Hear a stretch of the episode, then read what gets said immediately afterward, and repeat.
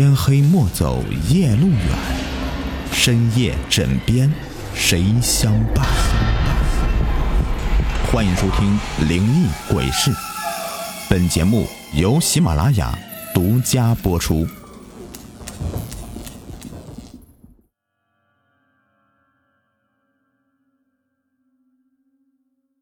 大家好，我是雨田。今天的故事名字叫做《算卦撞鬼》。天桥东侧高架下，一拉溜的躺了几十个算卦的。为啥躺着？哈，午后天热，众先生们正在小息呢。魏东东十分恼火，自己没吃午饭就急急赶来，可这些算卦的，哎，却酒足饭饱的呼呼酣睡。你说叫醒他们吧，一个个睡得傻了吧唧的，算起卦来肯定没灵气。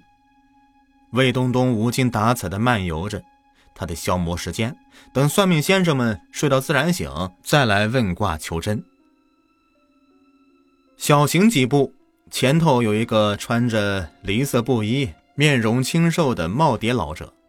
老人盘膝而坐，二目微闭，四视四秒，身前放着一个空饭盒。哎呀，这般年纪了还乞讨，儿子肯定先死了。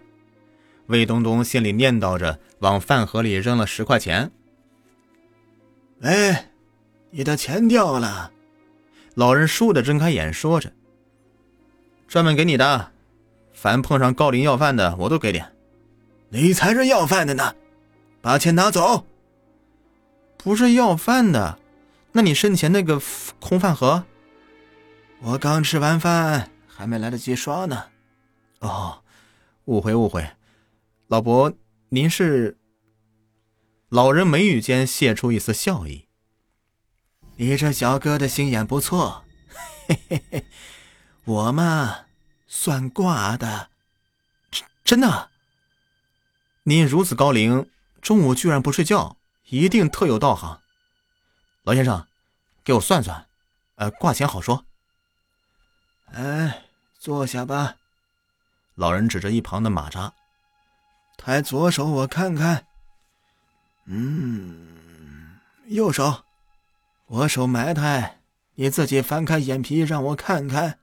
两边的眼皮都翻开看过以后，魏东东有些没好气的问着：“还看看舌苔呗？”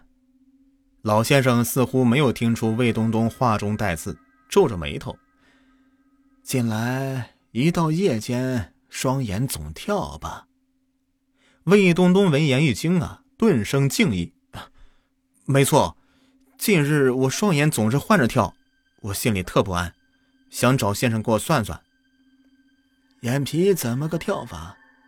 非常古怪，右眼跳三下，左眼跳一下，右眼跳三下，左眼跳一下。哎呀，要是眼皮能跳出声来，准跟那个什么 SOS 求救信号似的。跳多久了呀？三天了，一到晚上八点，眼皮准开跳，比我这劳力士都准。老头轻轻点头，嗯，近日你参加过盗墓吧？啊？你身上的阴气很重，双目已印下魅影，说出实情，或许尚能破解。魏东东四下瞄瞄，我专门捣鼓古玩的，但从没参加过盗墓啊。只是上次，我怕那些盗墓的用假的啊，用假货蒙我，所以我也跟着一块钻进古墓。这是一座合葬冢，里面有两副骨架。我喜欢玉器，别的没要，只收了两颗含珠。老人掐指垂眸，算了一阵，嗯，是了。墓中鬼魅已试遁阳界，年轻人，你若敛些坛坛罐罐还则罢了，可你偏偏拿了他们修炼千年的口含珠，我要是木鬼也得追寻着你讨要啊！啊，惹祸了，那我这可如何是好啊？要不我主动把口含珠送回墓中？你当那是警察局呢？主动投案自首，退回赃物，便可争取宽大处理。跟你说，现在这千年木鬼正在气头上，一见面二话不说，立马掐死你呀！魏东东吓得一哆嗦，眨巴着眼睛想了想：“呃，我有一事不明，这鬼如此厉害，为啥不把盗墓人给掐死？”很简单，墓葬刚打开以后，墓鬼乍吸阳气，犹如吸了毒气，自己丧自顾不暇，焉能伤人呢？等过数天以后，这墓鬼适应了人间环境。他才寻思报复。你手掌泛青，印堂发黑，铜精蒙雾，不日即将见鬼呀！啊，老先生，您算算哪天鬼会报复我？老人脸目屈指，片刻以后，再过七天，七天之后是四方阴气相会之时。那日魑魅魍魉必将兴风作浪，四下害人呢。魏东东掏出五百元，塞到老人的手中。那，今天我就带这么多，你给我出一个破解之策，躲过此劫后，我再送重金酬谢。凭我的功力，一年只能画十张符咒，这木鬼十分了得。符中全送你，能不能战胜恶鬼，要看你平素修德。老人说着，从身后的提包里取出一叠画满符咒的黄纸条，然后示意魏东东靠近，侧头对他耳边低声的说了一番。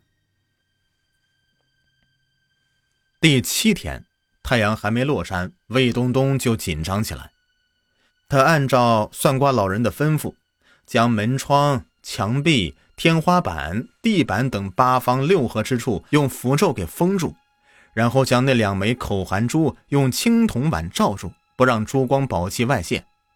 千年木鬼嗅不到宝珠味说不定转一圈就走了。天已大黑，魏东东开亮室内所有的灯，在厅内的地板上用朱砂粉画了一圈圆圈。自己端坐中央，双手合十，嘴里念着算卦老先生传他的六字真言。时间过得真慢，得坐一宿呢，忍着吧，总比让鬼掐死好啊！